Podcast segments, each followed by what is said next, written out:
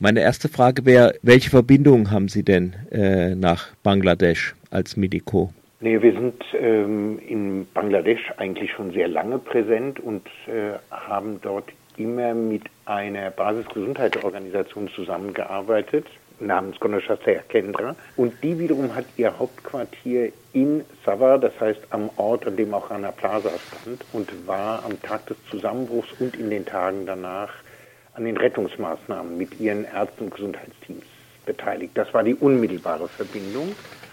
Und darüber hinaus hatten wir politische Kontakte immer schon zu den bangladeschischen Gewerkschaften und zu Organisationen der bangladeschischen Linken und darunter eben der National Garment Workers Federation. Das ist die wichtigste, größte Textilarbeitergewerkschaft. Die haben wir dann mit, also diese Verbindung zur NGWF haben wir dann auch in eine Projektverbindung umgewandelt und aktuell unterstützen wir noch eine neu gegründete Organisation von jungen Aktivisten, die ebenfalls jetzt zu Rana Plaza, aber auch zu den anderen Katastrophen arbeiten und in einer noch nicht ganz klaren Weise, das finden wir jetzt daran interessant, ich sage jetzt mal quasi gewerkschaftlich arbeiten. Wie ist denn die Lage der Gewerkschaften in Bangladesch? Also jedenfalls hier war zu hören, nach der Katastrophe wären dann Gewerkschaften zugelassen worden. Gab sie es vorher nicht und was ist ihr Zustand jetzt? Also das muss man in zwei Richtungen beantworten. Das erste ist tatsächlich so, Gewerkschaften sind nicht verboten, aber faktisch in gewisser Weise auch nicht erlaubt. Das heißt, wenn man sich gewerkschaftlich betätigt, läuft man mindestens Gefahr, entweder sofort seinen Arbeitsplatz zu verlieren oder einige Zeit lang später unter irgendeinem Vorwand den Arbeitsplatz zu verlieren. Wirkliche gestandene, über lange Jahre aktive Gewerkschaftsaktivisten waren alle schon mal im Gefängnis.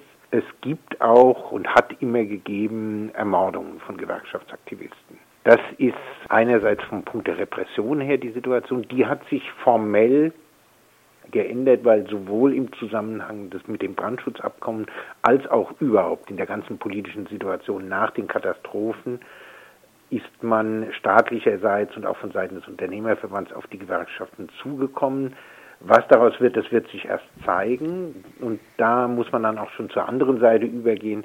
Der Organisierungsgrad äh, der Arbeiter in Bangladesch, aber das gilt übrigens für andere südasiatische Länder, insbesondere für Pakistan, in demselben Maß, liegt bei einem Prozent. Das ist ein großes Problem. Darin schlägt sich die jahrzehntelange systematische Repression gegen die Gewerkschaften nieder. Darin schlägt sich aber auch die besondere Lage der Arbeiterinnen und Arbeiter in Bangladesch nieder. Darin schlägt sich auch eine gewisse, würde ich sagen, politische Krise der Gewerkschaften selber nieder, die, sagen wir mal, ihre große Zeit in den 70er Jahren hatten und immer noch dabei sind, sowas wie einen neuen politischen Auftritt zu suchen. Sie haben da auch von einer neuen Gruppe gerade eben gesprochen. Ist das ja. eine Gruppe in Bangladesch oder? Das ist eine Gruppe in Bangladesch. Das hat etwas, da kommt man jetzt von der Seite dazu quasi. Es hat äh, im, vor allen Dingen im letzten, vorletzten Jahr in Bangladesch so etwas wie eine Entsprechung zum arabischen Frühling gegeben. Bangladesch ist ebenfalls ein Land, das vom Islamismus bedroht wird. Es gibt eine islamistische Massenbewegung seit langen Jahren, die ähnlich wie in anderen Ländern geankert ist zunächst mal durch eine breitflächige soziale Arbeit von islamistischer Seite, die dann auch politisch gedreht wird. Und äh, gegen diese dauernde Bedrohung der Gesellschaft durch einen voranschreitenden Islamismus kam es in den letzten beiden Jahren, ähnlich übrigens wie in Arabien, einfach über Blogger initiiert zu einer großen Bewegung, der Mittelklassejugend, vor allen Dingen in den Städten, vor allen Dingen in Dhaka. Die Bewegung nennt man Shabak-Bewegung nach dem Stadtteil, in dem sie ihren, ihren Hauptstützpunkt hatte. Das hat zu einer krisenhaften Zuspitzung über einige Wochen geführt, Demonstrationen von 500.000 Beteiligten, auf die dann wiederum Großdemonstrationen der Fundamentalisten in ähnlicher Stärke geantwortet haben. Und die hohe Zeit der Schabak-Bewegung ist zunächst mal rum, aber es gibt ein dauerndes Glimmen dieses spezifischen Widerstands von Mittelklasse-Jugendlichen im Wesentlichen.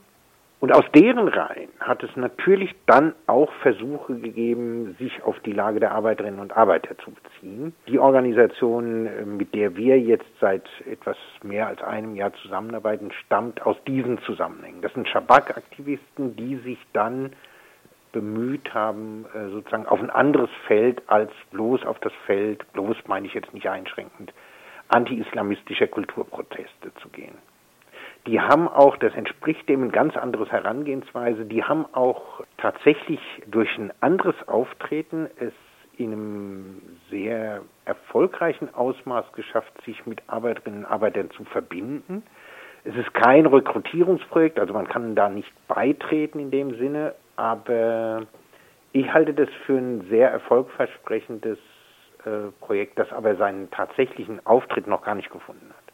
Das klingt ja alles sehr interessant. Jetzt ist hier in den Medien viel zu lesen, also dass sich die Situation der Arbeiterinnen gar nicht richtig gebessert hätte. Wie ist denn die Lage speziell jetzt da in Rana? Ja, also das ist äh, wirklich eine desaströse Angelegenheit. Die Lage hat sich tatsächlich nicht gebessert, im Wesentlichen nicht gebessert. Wir werden am Schluss auf die Gewerkschaften zurückkommen. Ja. Das liegt daran, dass die Unternehmen im Grunde einfach gar nichts anderes tun, als abzuwarten und auf Zeit zu spielen und hoffen, die ganze Affäre auszusitzen. Man kann jetzt etwas nicht aussitzen, indem man gar nichts macht. Deswegen haben einige Unternehmen sich zu Verhandlungen bereit erklärt und auch an Verhandlungen teilgenommen, die alle völlig unzureichend waren. Vor allen Dingen deswegen, weil sich nur ein Bruchteil der in Frage stehenden Unternehmen überhaupt beteiligt hat an diesen Verhandlungen. Diese Verhandlungen hatten keine konkreten Resultate. Es gibt die Idee eines großen Fonds. Es ist auch klar, dass 40 Millionen US-Dollar in diesen Fonds eingezahlt werden müssen. Aber de facto ist man, was Zusagen angeht, weit von dem Ziel entfernt. Einzige Unternehmen, das tatsächlich eine produktive Rolle spielt, das muss man jetzt an der Stelle sagen, weil es schlichtweg so ist, ist Primark.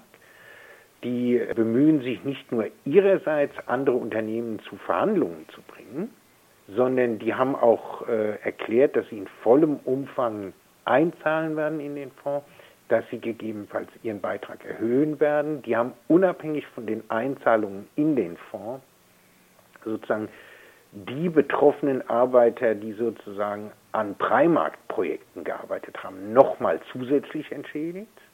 Ich erzähle es jetzt so ausgedehnt, weil äh, Primark wirklich äh, die einzige Firma ist, die so handelt. Ansonsten haben eine ganze Reihe von Firmen Zusagen gemacht, die aber weit unterhalb dessen liegen, was von ihnen gefordert ist. Und ein großer Teil hat sogar Zahlungen verweigert oder es bei völlig unklaren Ankündigungen gelassen. Aus dieser Situation schließe ich, dass es tatsächlich dahinter steht, das strategische Kalkül, die Situation einfach auszusetzen und darauf zu hoffen, dass es, sagen wir, in, längsten ein, in längstens einem Jahr vorbei ist, dass es ausgestanden ist. Das ist meines Erachtens die Strategie der meisten beteiligten Unternehmen und die verspricht Erfolg zu haben. Zunächst mal, wenn man die Situation in Bangladesch selbst betrachtet, da muss man zunächst von den Betroffenen sprechen. Das sind Menschen, die in absoluter Armut leben, die unter völlig entwürdigenden Arbeitsbedingungen ihr Leben zu meistern suchen, die von einem für sie unbegreiflichen Unglück heimgesucht worden sind und die zum erheblichen Teil das sozusagen versuchen hinter sich zu bringen, wie man eine Naturkatastrophe hinter sich bringt.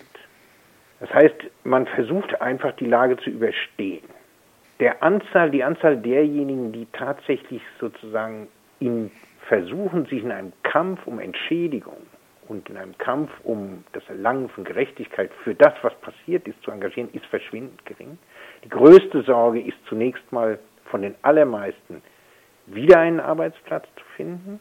Einige haben das geschafft, die, für die ist das abgeschlossen. Dann tritt hinzu, dass man versuchen muss, mit dem persönlichen Leid zurechtzukommen, dass man versuchen muss, mit den Verletzungen zurechtzukommen, die man davongetragen hat. Es gibt nach mhm. wie vor vollkommen unzureichende gesundheitliche Betreuung, vollkommen unzureichende medizinische Betreuung. Ähm, es gibt überhaupt keine physiotherapeutische Betreuung, es gibt gar keine psychologische Betreuung. Das ist insofern ganz, ganz dramatisch, als ich sage ein bestimmtes Beispiel, infolge einer Vielzahl von Knochenbrüchen, Muskelfaserrissen und so weiter, Leute äh, in der Erstversorgung sowas wie zum Beispiel Metallklammern eingesetzt bekommen haben, die jetzt nach wie vor im Körper sind, die entfernt werden müssen, aber sie haben das Geld nicht, um die Operationen äh, ähm, durchführen lassen zu können, die, äh, mit denen diese Metallklammern wieder entfernt werden. Zu dieser Situation, die höchst dramatisch ist und die sich dann mit der Einkommenslosigkeit sozusagen verstärkt, gehört eine ganz spezifische Sorge. Aufgrund der Einkommenslosigkeit haben sehr, sehr viele Leute ihre Wohnung verloren.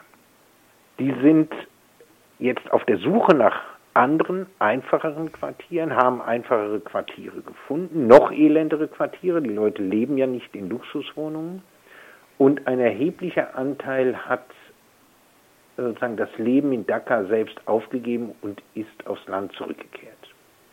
Und das, dass sich das so verhält, dass das für Tausende der Betroffenen so gilt, das wissen auch die Firmen. Darauf bauen die. Jetzt äh, kommt dann hinzu das, was ich schon erwähnt habe, gewerkschaftlicher Organisierungsgrad von einem Prozent. Das bedeutet, und ich sage das jetzt auch ruhig in aller Öffentlichkeit, weil ich weiß, dass die Firmen das sowieso schon wissen, der Repräsentationsanspruch der Gewerkschaften ist ein hochgradig prekärer Gewerkschaft, äh, Repräsentationsanspruch. Sie stehen eigentlich mit nichts dafür ein, als mit der Integrität ihrer Aktivisten und mit der Dauer des gewerkschaftlichen Engagements. Aber wenn man ein Prozent der Arbeiterinnen äh, tatsächlich organisiert hat, kann man nicht ernsthaft äh, behaupten, die legitime Vertretung äh, der mhm. Textilarbeiterinnen und Textilarbeiter zu sein. Wenn jemand solche Kategorien in Anschlag bringt. Und das ist es genau, was die Unternehmen tun. Äh, sie tun das auf der Verhandlungsebene, sie sprechen das direkt an, aber sie tun es vor allen Dingen faktisch. Sie wissen, dass wenn sie nichts tun, diese Gewerkschaften kaum die Macht haben werden, sie an den Verhandlungstisch zu zwingen.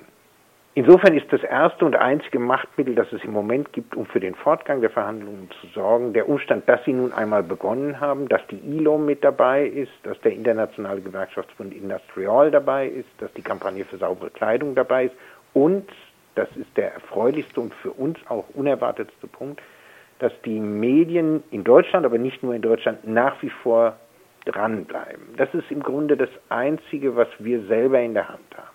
Dennoch, auch obwohl das so ist und obwohl es jetzt zum ersten Jahrestag von Rana Plaza eine große Öffentlichkeit, Aufmerksamkeit gibt, dennoch ist es so, dass das an der Strategie der Firmen nichts ändert. Sie werden und wollen das aussitzen.